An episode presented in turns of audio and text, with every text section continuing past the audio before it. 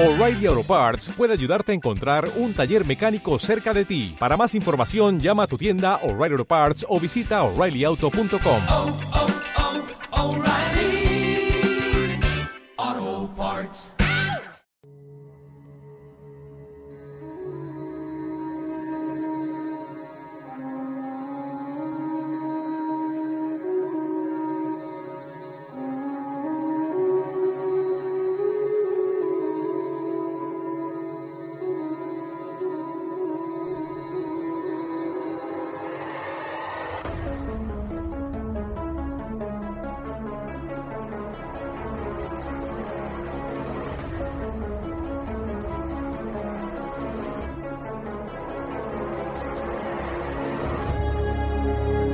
Saberlo todo.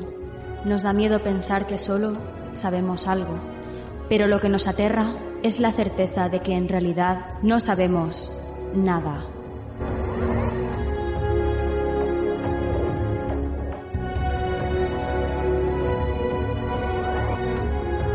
Sígueme por los canales que atraviesan la oscuridad. Remaremos sin descanso.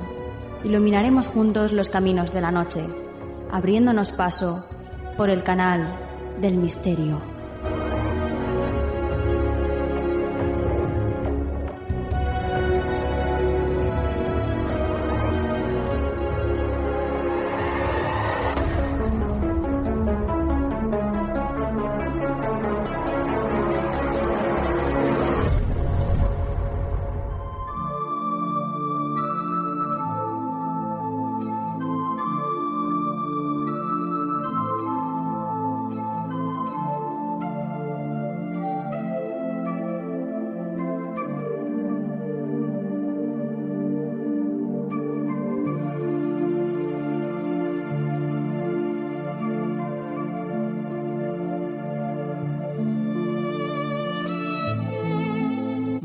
Buenas noches, soy Nuria Mejías y esto es Canal del Misterio. Bienvenidos al primer programa de Canal del Misterio del año 2021. Bueno, bueno, bueno, qué ganas teníamos de estar aquí con todos vosotros, que sepáis que venimos cargaditos de energía que toda esta nieve y este frío que está haciendo no nos ha apagado en absoluto, ¿eh? Que nosotros venimos con muchísima fuerza y con muchísimos contenidos, como siempre, para traeros lo que nosotros consideramos, por lo menos, lo mejor del misterio. Ya sabéis, el misterio, la espiritualidad, la ciencia, la literatura, la historia, la ufología, en definitiva, del gran misterio que es la vida. Gracias a todos por estar de nuevo fieles a la cita ahí este año también, este 2021. Que con este frío que hace no viene nada mal sentir ese calorcito del cariño que nos mandáis, la verdad, porque hay que ver qué frío hace, madre mía. Sobre todo todos aquellos que nos escucháis desde la parte centro de, de España. Madre mía, madre mía, qué horror lo que se está viendo, la cantidad de nieve y de frío que, que hace por ahí. Aquí en Valencia la verdad es que no tenemos ese mal tiempo. Ha hecho frío, porque evidentemente es una ola de frío, esta tal Filomena es una ola de frío que ha, tocado a toda España, pero desde luego la verdad es que por aquí no se puede comparar, ¿no? Los estragos que ha hecho por ahí, por, por esta zona centro de España, ha sido horrible. Y bueno, pues, pues ya estamos aquí nosotros para también daros nuestro calorcito. Así que eh, hoy vamos a comenzar el programa hablando con Vicente Casaña y con él vamos a hablar evidentemente de astrología. Ya sabéis que es el mayor experto a nivel mundial de, de esta disciplina y la verdad es que es un lujo, es un lujo tenerle aquí y poder empezar este año pues ya viendo las predicciones que vienen para este 2021. Además de Vicente Casaña, van a estar también Paola Montoya, María Toro y Juan Perdomo. Así que yo creo que he dicho todo esto, no vamos a dilatar más la espera, así que comenzamos. ¿Quieres ponerte en contacto con nosotros? Nuestro email tu rincón del misterio arroba gmail.com.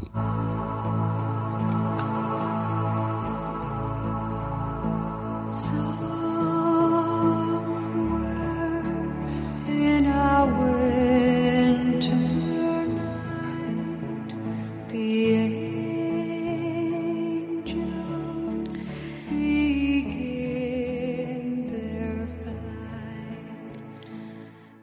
comenzamos este primer programa del 2021 y qué mejor que hacerlo con nuestro siguiente invitado. Él nos va a poner en antecedentes sobre lo que nos depara este año 2021. Y bueno, él es que domina, domina como nadie la astrología. Es astrólogo profesional desde 1981 y autor de varios libros. Fundador y escritor del mejor anuario astrológico del mundo que se viene publicando sin interrupción desde 1992 y que se llama Anuario Casaña. Ha sido presidente de Astrólogos del Mediterráneo, director de las revistas astrológicas Urania y Tu Suerte y editor de la revista El Mundo de los Astros. También ha sido director y guionista de 12, La historia de las estrellas, una serie documental para Canal Historia que se estrenó el 4 de diciembre de 2017 y que muestra cómo los astros han determinado el devenir de la historia y la cultura. Os estoy hablando, evidentemente, como ya bien sabréis, de Vicente Casaña. Buenas noches, Vicente. Muy buenas noches, Nuria, y muy buenas noches a los oyentes. Eh, comenzamos el 2021 contigo, Vicente, y antes de entrar un poco eh, en el año ya directamente, cuéntanos, eh, para la gente que no conoce la astrología, ¿no? ¿Qué es? ¿En qué se basa? ¿Para qué sirve? Cuéntanos un poquito. Buenas noches y buen año, tendría que haber dicho. También, también para ti. vamos, a, vamos a empezar un año, un año que sea guapo, que sea bonito y que sea mucho mejor que el anterior, ¿no? Venga, sí. Bueno, pues Nuria, la, astrología es eh, lo que estudia mm, cuál es nuestra particular conexión con el universo. Eh, es decir, eh, somos hermanos de las estrellas, vibramos en consonancia con, con, el cosmos, entonces el cómo se mueven los planetas, el dónde están, influye sobre la Tierra, sobre la naturaleza y sobre todos los seres vivos, por supuesto, sobre el ser humano hasta tal punto que en el momento de nacer las posiciones de los planetas determinan en gran medida el temperamento y el destino de una persona.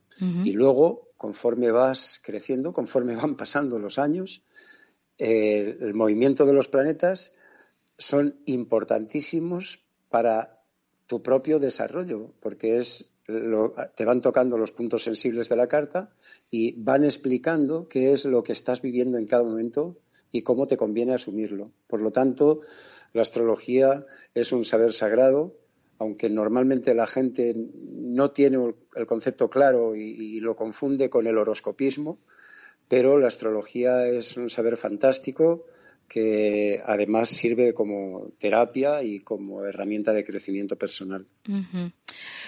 Bueno, pues ya metidos una vez en materia, Vicente, ahora sí, vamos a, este año 2021 que acabamos de comenzar. ¿Cuáles son los aspectos generales que más vamos a tener que trabajarnos este año?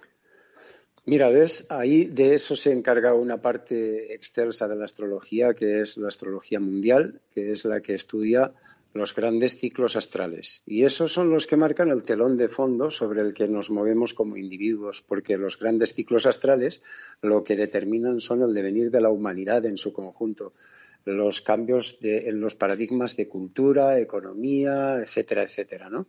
y entonces son lo que nos toca vivir como seres humanos. Todos somos hijos de nuestro tiempo y de eso se ocupan los grandes ciclos.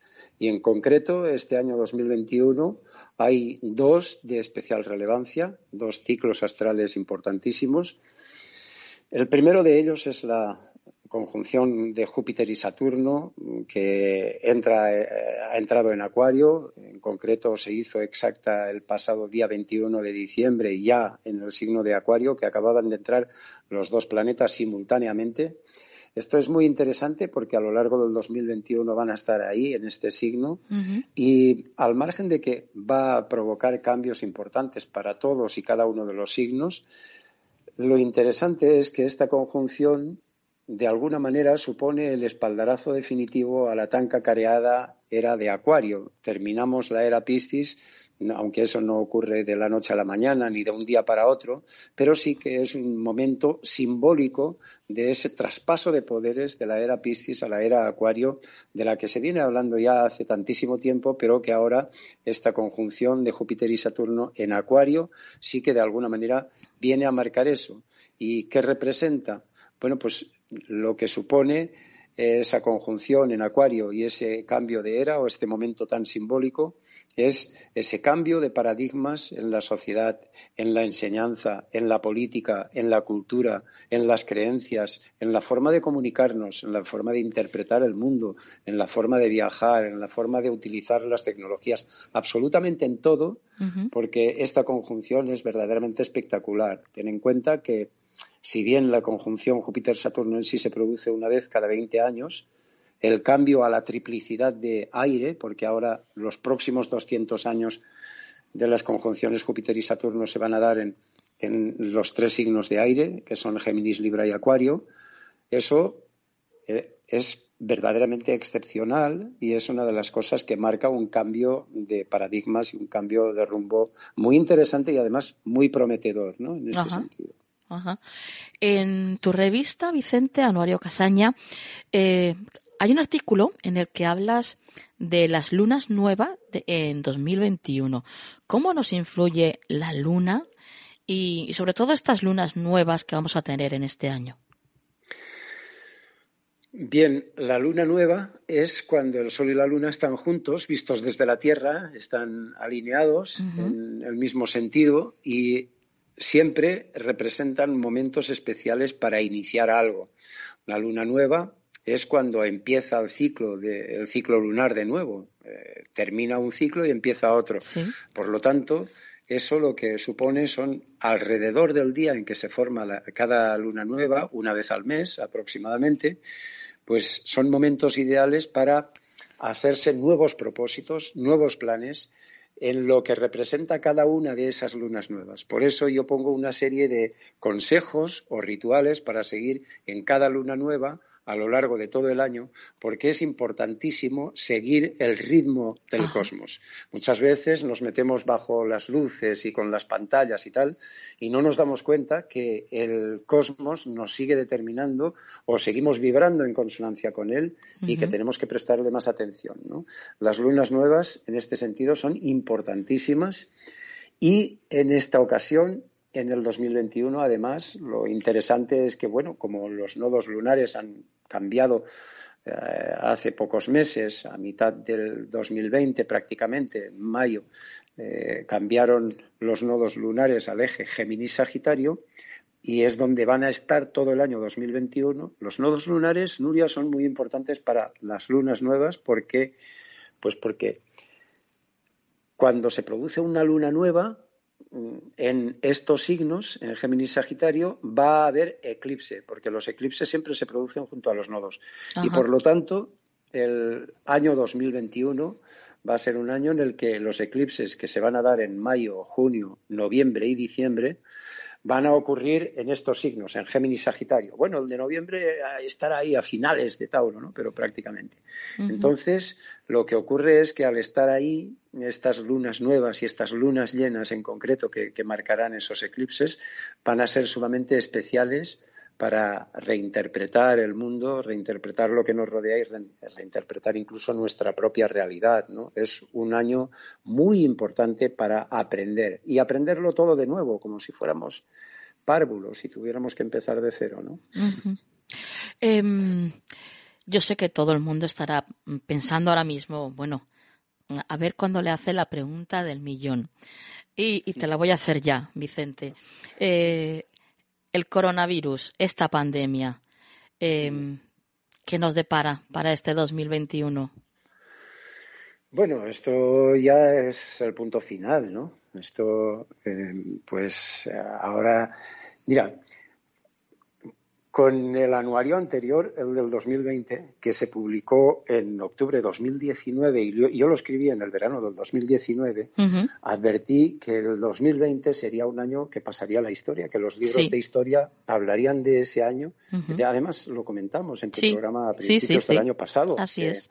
Que tú decías, uy, ¿cómo me lo pintas? ¿no? porque parecía, eh, yo lo dije que sería el año y que los libros de historia hablarían de este año como el año que cambió todo, que era el año bisagra del siglo XXI y ponía además eh, dos cosas muy específicas, que marzo abril serían los dos meses más duros, como así fue, y que luego se reactivaría todo en la segunda mitad del año. Eso estaba escrito ahí, pero siempre he, pensado y he ido diciendo a lo largo del 2020 que esto se acabaría en enero.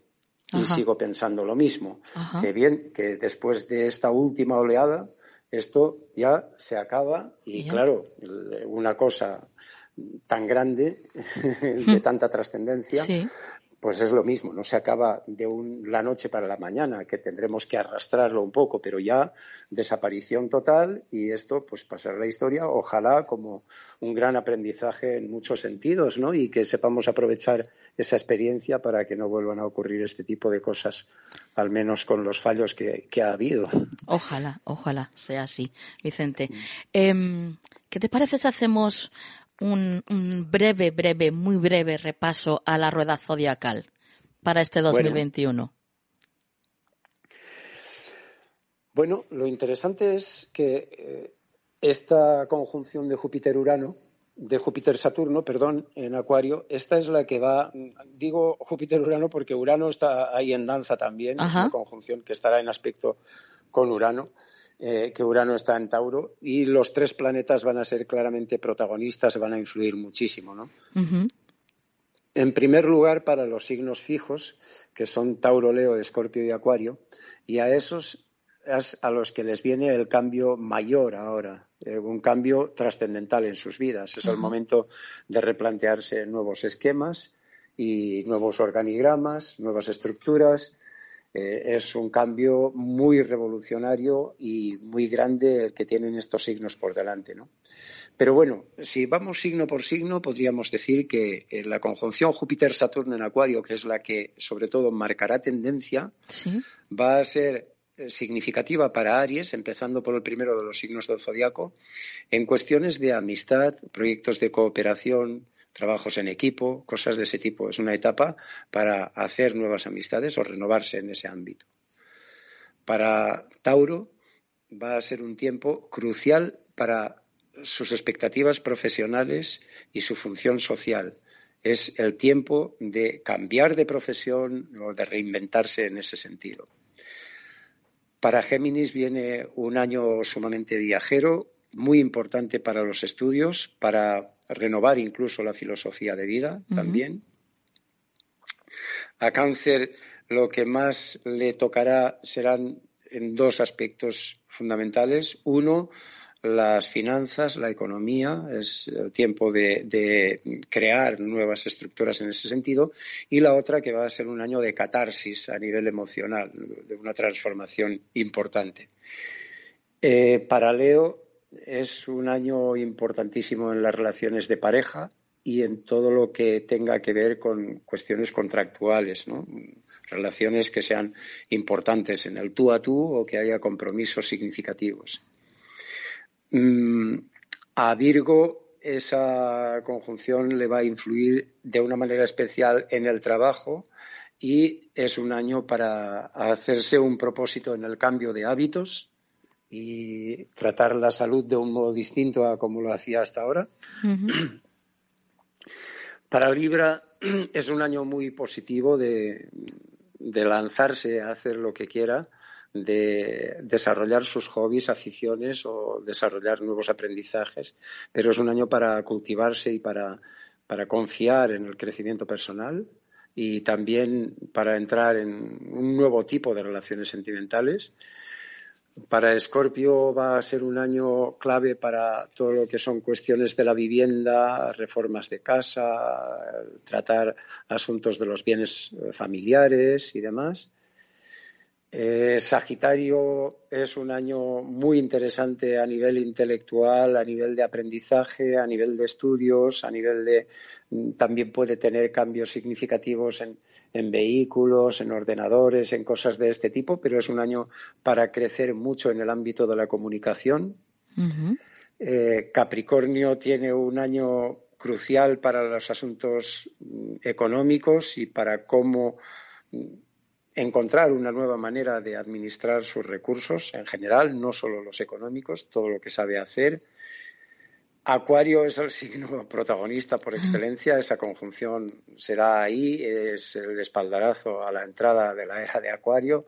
Y Acuario es el signo que tiene que reinventarse este año, más que ninguno, porque esos tránsitos de Júpiter y Saturno por ahí van a ser absolutamente trascendentales para ver dónde pone su, su nuevo norte y para Piscis viene un año de limpieza, de, purga, de saber cerrar capítulos, ¿no? cosas que ya deben quedar atrás definitivamente, pues es el momento de hacerlo y de quitarse cargas o lastres que no tienen sentido, preparándose ya para el año siguiente que será el signo protagonista. Ajá.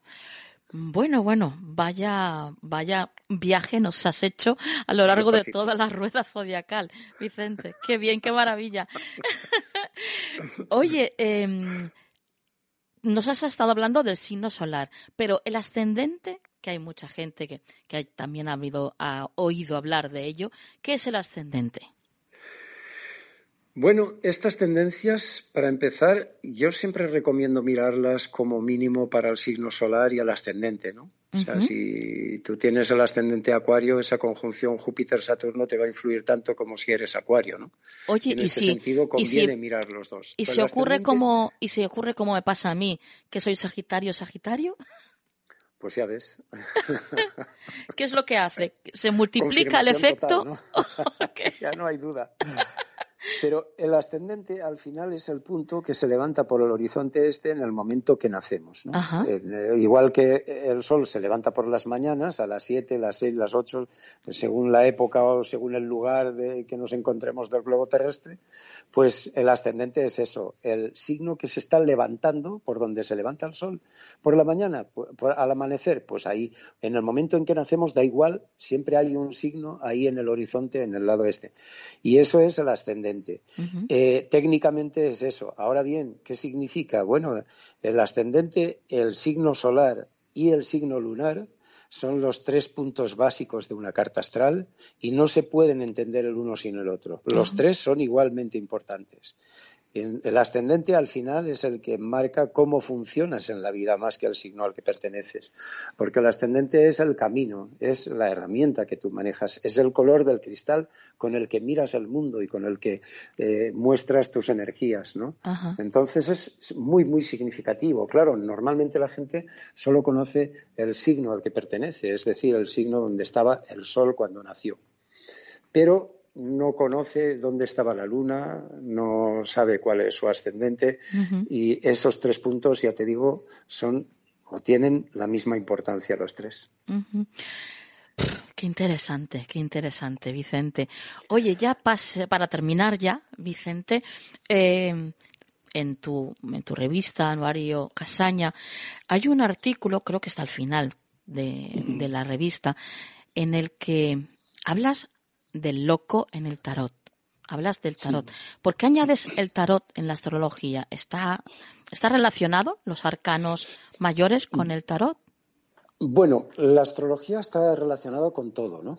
Eh, a mí me gusta más la conexión de la astrología que, que tiene con el arte, con la arquitectura, con el simbolismo, con la historia, con muchas otras partes que he estudiado más a fondo y que me gusta mucho más, como traté, por ejemplo, en la serie 12 que hice para Canal Historia, que va precisamente sobre esto, ¿no? Sí. Pero sí que es cierto que, que cualquier cosa tiene relación con la astrología porque es la madre de todo, es la madre de todo conocimiento, la astrología, la madre de toda religión, de toda ciencia, de todo saber, ¿no? Y el tarot es demasiado simple eh, para compararlo con la astrología. La astrología es infinitamente más compleja, pero sí que es cierto que tiene un simbolismo muy básico, muy esencial, pero verdaderamente interesante, ¿no?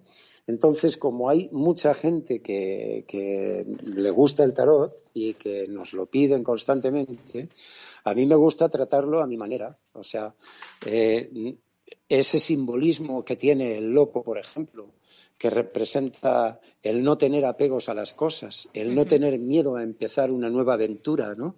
El sentirte libre para ser tú mismo de verdad, ¿no? Y eso que normalmente nos aferramos tanto a las cosas o tenemos tanto miedo a, fracasar, que eso al final nos impide el movimiento, nos impide crecer. ¿no?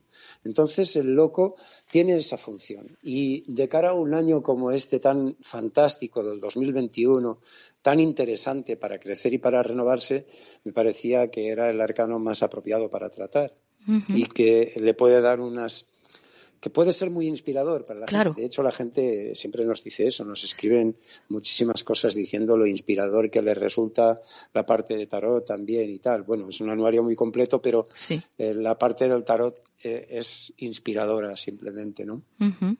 Usando su simbolismo para eso. Bueno, y ahora vamos a, a tu revista concretamente. ¿Dónde se puede adquirir la revista? Bueno, este año, dadas las circunstancias, siempre distribuimos en kioscos de toda España, pero dadas las circunstancias y, que, lo que estaba pasando por ahí y tal, pues sí, los encierros y tal y las todas estas historias, hemos cambiado provisionalmente este año. El año que viene pensamos volver a los kioscos, pero ya veremos qué pasa. Y entonces ahora se adquiere a través de la web www.casaña.com o www.buenosaugurios.com que lleva al mismo sitio y ahí se puede adquirir en formato digital o en papel nos lo pueden solicitar y bueno, comprarlo allí directamente. Además también hay muchos kiosqueros y libreros que nos lo han pedido y se lo estamos sirviendo y entonces hay kiosqueros de Barcelona, de Madrid, de Valencia y se están sumando de Navarra, de muchos sitios y entonces, bueno, pues nosotros estamos poniendo el listado de todos los kiosqueros y libreros que lo están teniendo, pero están creciendo cada día. Qué bien, qué bien. Además, también, también tenéis en, en la web, tenéis otro tipo de servicios, como por ejemplo, el carta astral, ¿no? Carta pronósticos para un año también, por ejemplo. Sí, tenemos varios servicios y bueno, la verdad es que tenemos mucho ajetreo porque entre las cartas astrales, el anuario, los cursos que imparto eh, y que vengo impartiendo desde hace tantísimos años, pues bueno, al final siempre hay muchísimo trabajo, ¿no? Y lo que procuramos es dar el mejor servicio posible, claro. Bueno, pues la verdad es que yo estaría contigo hablando toda la noche, Vicente, pero ya sabemos que no puede ser, no puede ser, lamentablemente. Lo dejamos aquí y, y bueno, recordar a todo el mundo tu web, que es www.casaña.com o www.buenosaugurios.com, ¿verdad? Sí, así es. Muchísimas gracias. Y aquel que quiera pues tener tu revista, ya sabe, Anuario Casaña no puede faltar en vuestra biblioteca. Así que ya lo sabéis, queridos oyentes. Vicente, un placer, como siempre, empezar el año contigo.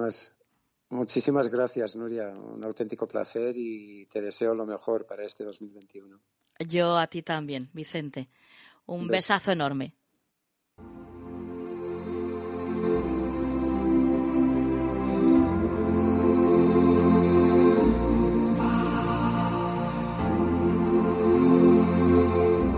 ¿Quieres ponerte en contacto con nosotros? Nuestro email, tu rincón del misterio.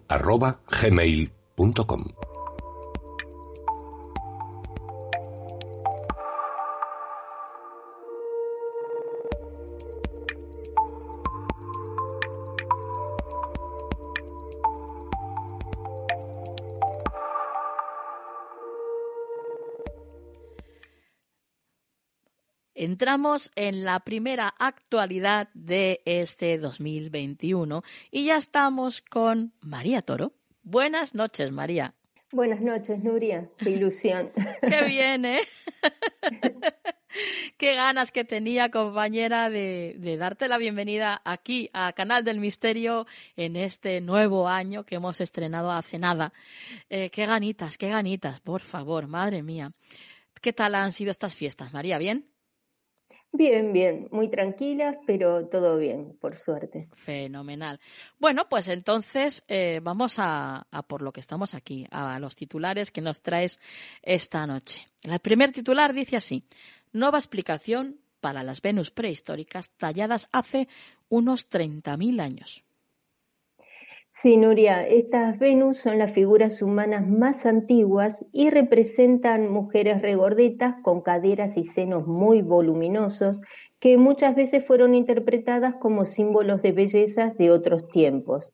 Sin embargo, hay un investigador de la Universidad de Colorado llamado Richard Johnson que las investigó muy a fondo y en su estudio explica que efectivamente responden a un ideal femenino pero dentro de un contexto muy específico que está relacionado con el cambio climático. Al parecer, estas figuras fueron creadas en Europa durante la Edad de Hielo, un periodo muy duro con una escasez extrema de alimentos, donde una mujer que contara con una buena reserva de grasas tenía muchas más probabilidades de dar a luz y sobrevivir, pero no solo ella, sino también su hijo algo que a largo plazo beneficiaba además a la supervivencia del grupo. También se descubrió que en los entornos más fríos, como cerca de los glaciares en los Alpes, es donde se encontraron las figuras más obesas, seguramente porque allí el almacenamiento de grasa cobraba más valor. Los tótems en general tenían entre 6 y 16 centímetros de largo Estaban hechos de piedra, marfil, arcilla, muchos incluso estaban enhebrados, y a todos ellos se les podría haber atribuido un significado espiritual o mágico. Llegaron a esta conclusión porque muchas de estas figuras fueron recuperadas en áreas femeninas de los asentamientos o en cuevas sagradas y seguramente fueron reliquias heredadas de madre a hijas, de generación en generación, es probable que cuando las niñas llegaban a la pubertad o a las primeras etapas del embarazo, se les entregara una figurilla con la esperanza de que algo inexplicable y mágico sucediera y les hiciera parecerse a ellas, eh, o no les faltase alimento para poder tener un buen parto y un hijo saludable y fuerte. El investigador también menciona que los hallazgos de las Venus disminuye considerablemente a medida que uno se desplaza hacia el sur, donde el clima es menos severo, algo que apoyaría la hipótesis de que sirvieron como tótems mágicos para promover una mayor obesidad en sitios de clima extremo. Y continuamos con el siguiente titular que dice así, descubren enormes reservas de agua dulce bajo la isla de Hawái. Sí, esto ocurre en islas volcánicas como las de Hawái. Cuando llueve, el agua dulce se filtra a través del terreno y queda acumulado allí, formando acuíferos que podemos ver también en Canarias, por ejemplo. Pero desde hace años se viene observando que en las profundidades de algunas de estas islas, si se tiene en cuenta la lluvia caída, hay menos agua dulce de la que debería. Para saber qué estaba pasando, unos científicos de la Universidad de Hawái remolcaron un sensor con una embarcación para barrer 200 kilómetros de costa de Hawái. Se valieron de una técnica que lo que hace es generar un campo electromagnético que permite medir la conductividad del agua situada bajo el terreno, pero a profundidades de 100 metros de agua y además de 500 metros bajo el fondo marino y lo más importante es que distinguen entre agua dulce y salada. De esta forma dieron con un volumen enorme de agua que bajaba por los lados del volcán Hualalai, por ríos subterráneos hasta reservas de agua dulce que estaban situadas bajo el fondo marino, a unos cuatro kilómetros mar adentro. Son enormes reservas que contienen unos tres millones y medio de kilómetros cúbicos de agua, el doble de lo que habían calculado que faltaba. Y esto obviamente fue recibido como una gran noticia, ya que podría ser una fuente renovable de agua dulce alternativa en islas volcánicas de todo el mundo que se encuentran afectadas por el impacto del cambio climático. Estas reservas de agua dulce podrían ser un recurso clave para el abastecimiento de la población y lo bueno, Nuria, es que podrían encontrarse muchos otros archipiélagos, así como Galápagos o Cabo Verde. Y esperemos que así sea, sobre todo si recordamos aquella noticia de mediados de diciembre del año pasado, donde nos decían que en Estados Unidos el agua ya cotizaba en bolsa. Una locura. Es verdad, es verdad, madre mía. Bueno, bueno, bueno. A ver, ojalá, ojalá sea así.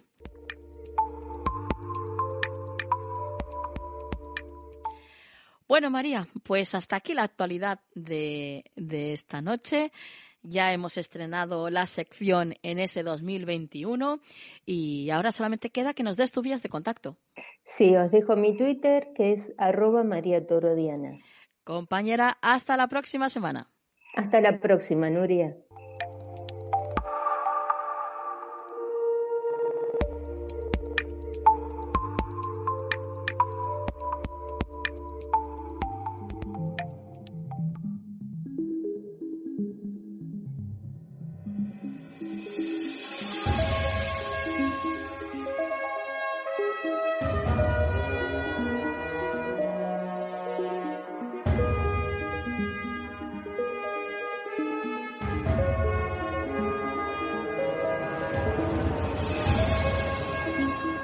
Llegamos a la primera astronomía del 2021 y ya está con nosotros nuestra compañera Paola Montoya.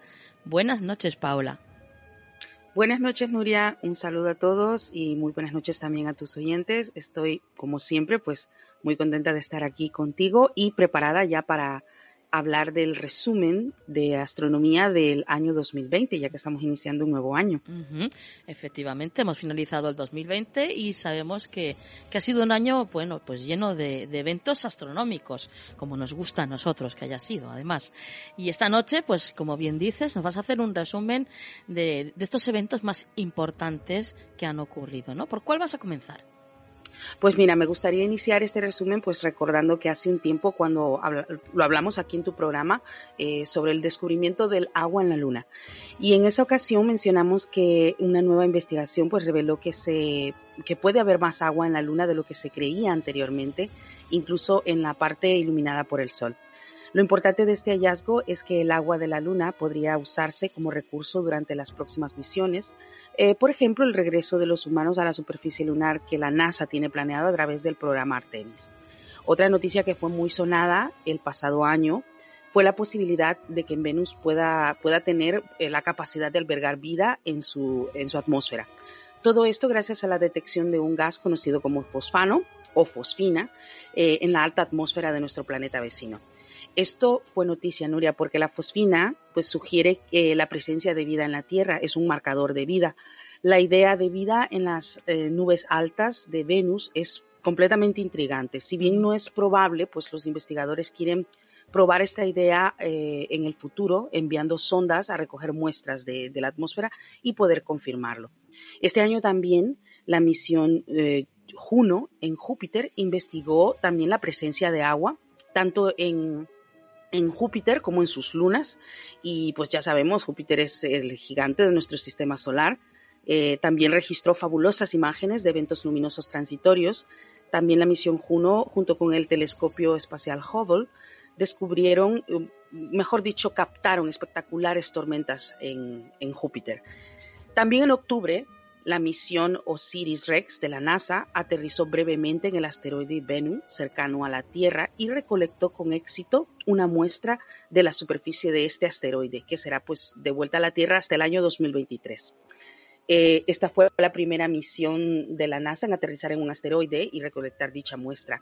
Esta nave eh, envió algunas imágenes geniales en su momento cuando sucedió lo que es el, digamos, el aterrizaje de la sonda en, en, el asteroide. Y pues, si lo recuerdas, todos estuvimos atentos a esto. Sí, sí, sí. Yo sigo diciendo lo mismo, es que parece ciencia ficción, eh, Paola. O sea, eh, porque esto, esto ocurría en, si no recuerdo mal, eh, en la película Armagedón. Eh, correcto, era, un, era una idea similar de poder sí, eh, enviar algo a un asteroide y pues ahora se ha hecho realidad, como tú lo has dicho, el futuro lo estamos viviendo ahora wow. mismo. Wow, wow. Bueno, como comentábamos, ha sido un año muy, muy cargadito de un montón de, de, eventos. Por lo visto ha habido un montón de movimiento por allá afuera, ¿no? Sin lugar a dudas, Nuria. Y, a, y, prueba de ello es la cantidad de titulares y noticias sobre misiones espaciales y eventos astronómicos durante este 2020. Por ejemplo, este año fue eh, todo sobre Betelgeuse. Si lo recuerdas, uh -huh. la estrella gigante roja. Sí de la constelación de Orión, que hemos tocado este tema varias veces en tu programa, y que se creía que estaba al borde de una explosión para convertirse en una supernova. Esta estrella comenzó a oscurecerse en el año 2019 y continuó en el año 2020. Oscurecerse, pues, es un término más coloquial, pero en realidad lo que, su, lo que se detectó fue una disminución en su, en su luminosidad, lo que llevó a los astrónomos a pensar que podía llegar a explotar. Pero Hubble ayudó a los astrónomos a determinar que esta estrella, pues lo que sucedió fue que expulsó parte de su material y bloqueó la luz de dicha estrella. Betelgeuse suele ser una de las estrellas más brillantes de nuestro cielo. Sin embargo, no todos los investigadores están de acuerdo con este escenario y continuarán pues observando esta estrella para determinar las verdaderas causas de la variación de su brillo. También tenemos que comentar sobre el Premio Nobel de Física del año 2020, que se otorgó gracias a un descubrimiento astronómico. Los investigadores Roger Penrose, Reinhard Geisel, creo que se pronuncia, y Andrea, Andrea perdón, Guess ganaron el premio por sus descubrimientos astrofísicos sobre agujeros negros y su relación pues con la teoría de la relatividad de Einstein y por también hallar el centro de la Vía Láctea en uno de ellos. Eh, uno de ellos, perdón, en, la Vía Láctea. Este año también pues se celebró que Andrea es una de las galardonadas, es la cuarta mujer que ha ganado este premio en todo el, ciclo de historia de los premios Nobel. Entre otros descubrimientos, Nuria, también destacan la gran cantidad de exoplanetas encontrados durante el año 2020, pues los astrónomos encontraron, por ejemplo, un exoplaneta en formación alrededor de su estrella, fuimos capaces de verlo, el, exoplaneta más caliente también fue detectado, exoplanetas más ligeros que el aire y varios exoplanetas cuyas características pues rayan en lo más exótico. Recordemos que un exoplaneta es cualquier eh, planeta que está fuera del sistema solar. O sea, puede ser, pueden ser con las características de Júpiter, con planetas rocosos como la Tierra, pero para que se denomine exoplaneta tiene que ser fuera de nuestro sistema solar.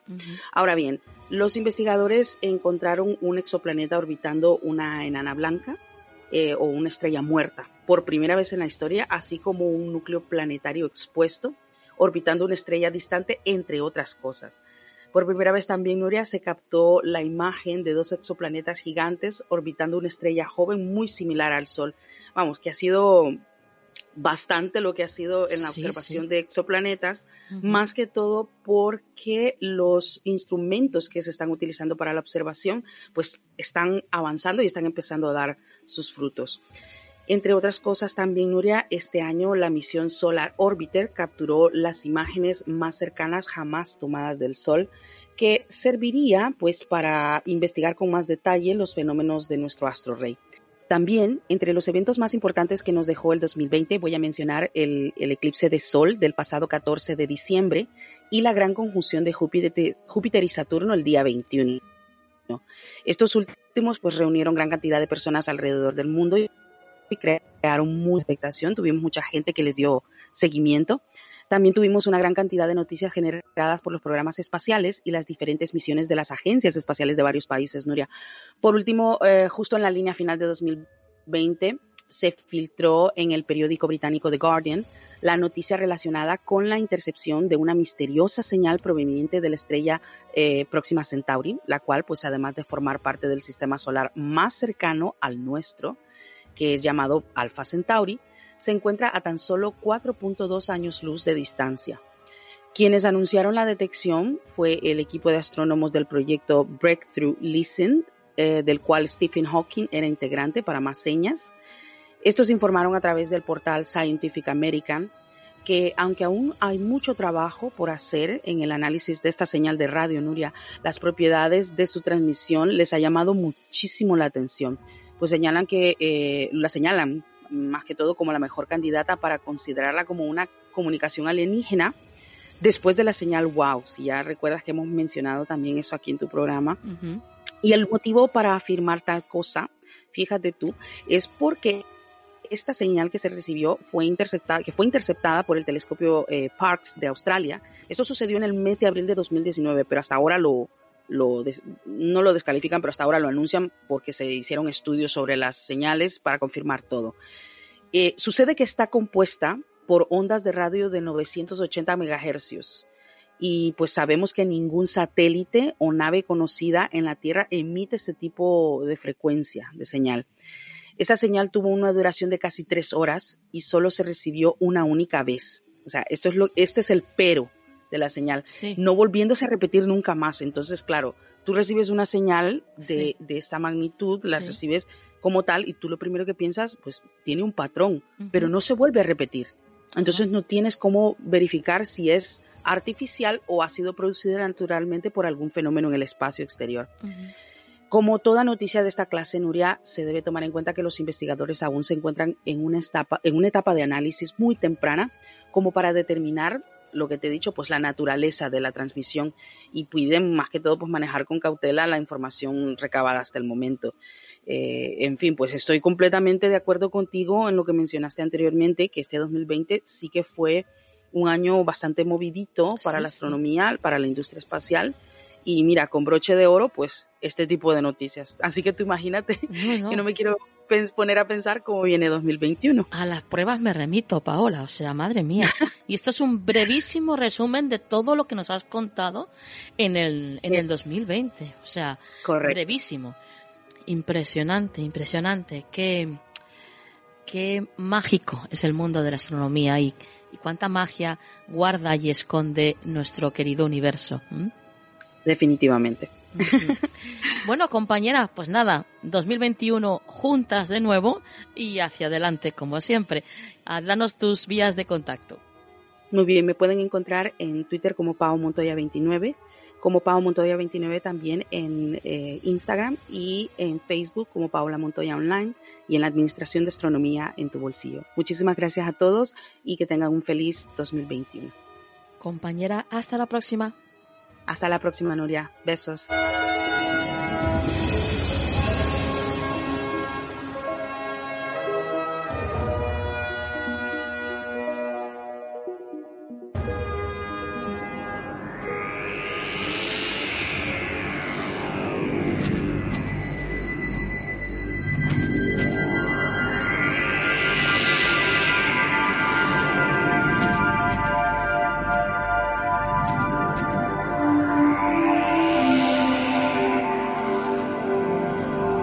Consejo de la Semana en Canal del Misterio.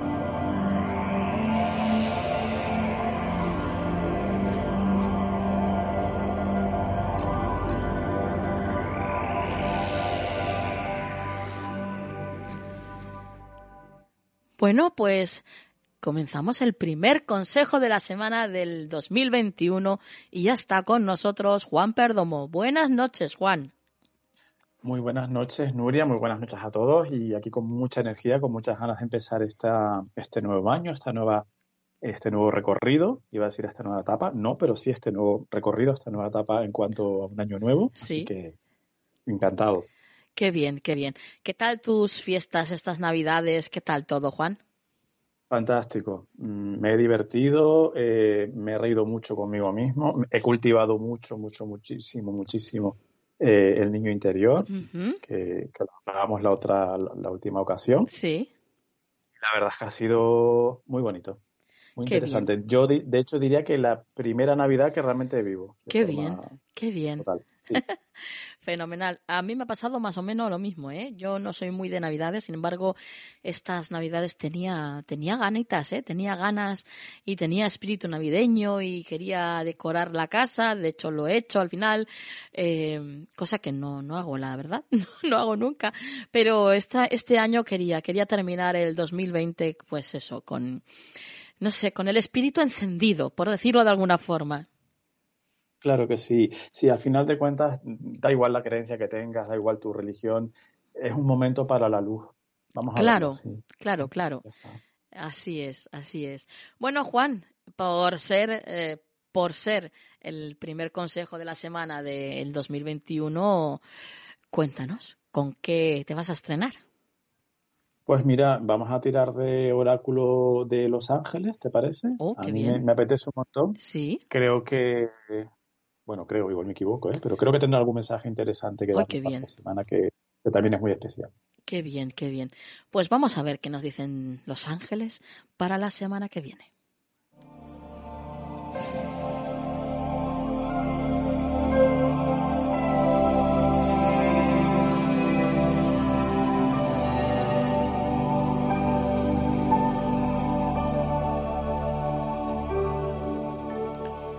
Cuéntanos, Juan, bueno, pues muy bien.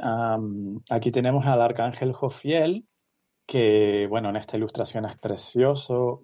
Mm, tiene un aspecto andrógino, femenino, masculino, como casi todos los ángeles, ¿no? Porque no son ni hombres ni mujeres, son, como decía la canción de Mecano, solo soy una persona.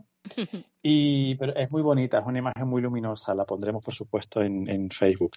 Vale, el mensaje es al aire libre, sal afuera, respira aire fresco y conecta con la naturaleza mm. para liberar estrés y obtener nuevas y frescas ideas. Qué importante. Entonces, esta semana, sí, esta semana, Nuria, yo creo que además empezando el año con casi que con más razón para empezar con energía y con fuerza, ¿no? Este arcángel nos dice que nos, pues eso, que nos comuniquemos con la madre naturaleza, que nos refresquemos las ideas, que nos refresquemos el cuerpo, que si no tienes acceso a la naturaleza directamente, pues seguro que tienes, aunque sea un parque, tienes algún pequeño jardín, algo que te va a ayudar a eso. Hombre, si tienes campo, playa, ya ni te cuento, ¿no? claro. Métete en el agua aunque haga frío, da igual. que, va, que, va, bien para la piel. Sí, sí, y bueno, y para todos, sí, sí. Muy sano. De verdad que sí. Sí, sí. Entonces, el consejo esta semana es ese, como reconectar, porque puede que estemos como, eh, quizás hemos hecho cosas estas últimas semanas, estamos un poco cansados, un poco como tensos, eh, para bien, pero tensos. Entonces, esta semana el consejo es ese. Y también es un consejo que tiene mucho que ver con eh, no perder la esencia o el contacto de forma cotidiana, ¿no? Recordar que, aunque sea un consejo para esta semana, Nuria, recordar que cada día, en cada momentito, debemos sacar un poco de tiempo para reconectar con nuestra naturaleza, con nuestra esencia, ¿no? Sí, sí. Y por último, yo diría también llevar un poco de eso, Nuria, a nuestro hogar. Una planta, eh, algo que, de alguna forma nos tenga en conexión, un mineral también, porque no? Sí. Algo que de alguna forma nos tenga en conexión con esa naturaleza que, que bueno, me iba a decir que tanto necesitamos, es que somos ella, o sea, no podemos vivir sin ella. Sí, Entonces, esta semana, Nuria, a coger aire, literal. Qué bien, qué bien. A inspirar y llenarte de, de, ese aire, de esa energía tan, tan maravillosa que nos ofrece ese elemento tan indispensable para nosotros, porque claro, bueno, como cualquiera de los cuatro elementos, sin él no, no existiría la vida. Pero quizás es de los elementos que más maltratamos o que de peor calidad tenemos muchas veces, ¿no? En las ciudades, ya sabemos, con la contaminación. Eh, en casa incluso a veces nos encerramos, no, no aireamos, ¿no? Incluso, eh, incluso Juan, también es muy importante la respiración consciente. Hay mucha gente que no sabe respirar y respira de una manera muy superficial.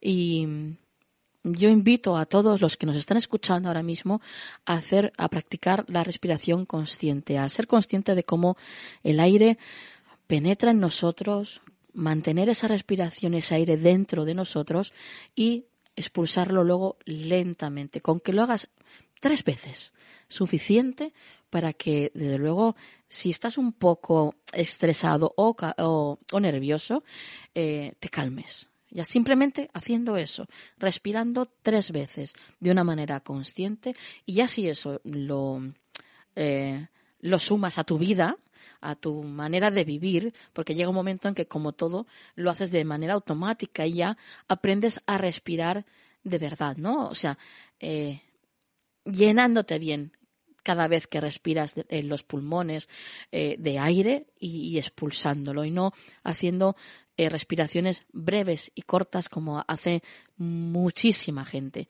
Es, es una manera, mm. Mm, eh, es como la diferencia entre vivir y sobrevivir, ¿sabes?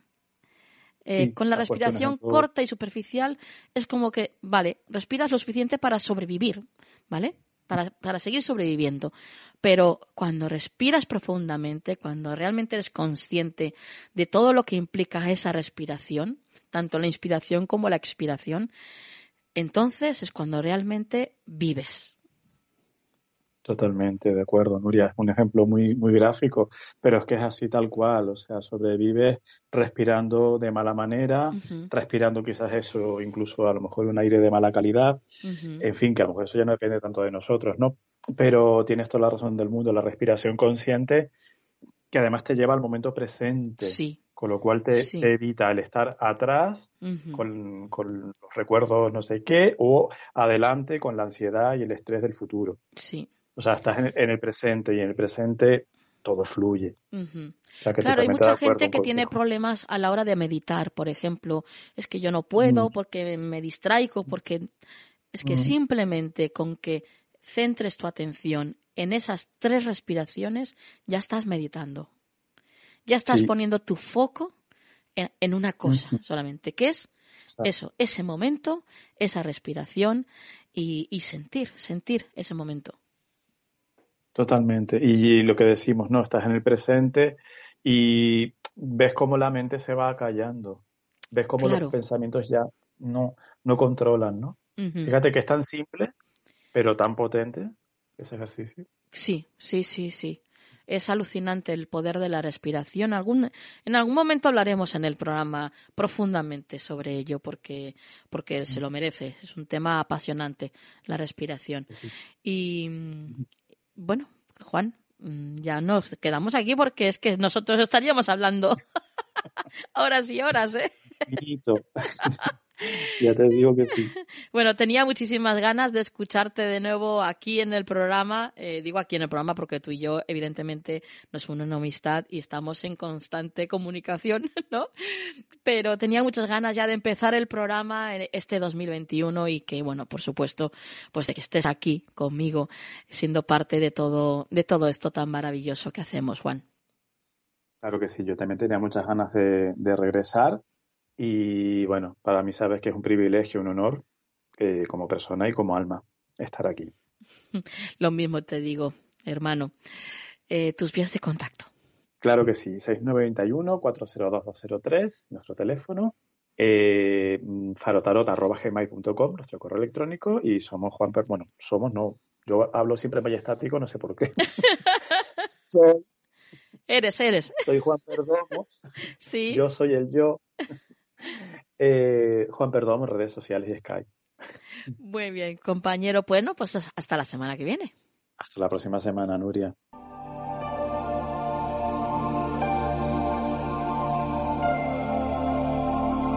¿Quieres ponerte en contacto con nosotros? Nuestro email, tu rincón del misterio, arroba gmail.com.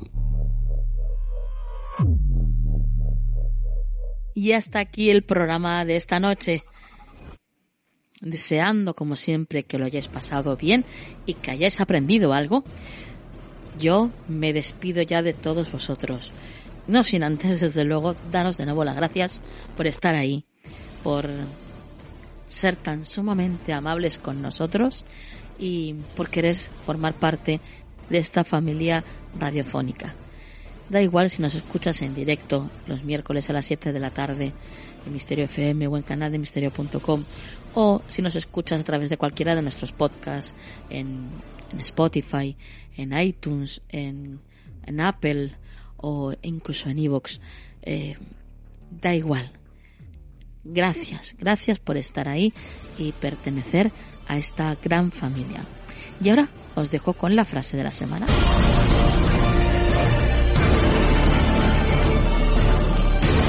Cuando haces las cosas con amor y pensando en hacerle bien al otro, nunca pierdes. Quédate con esa paz de haber hecho lo correcto.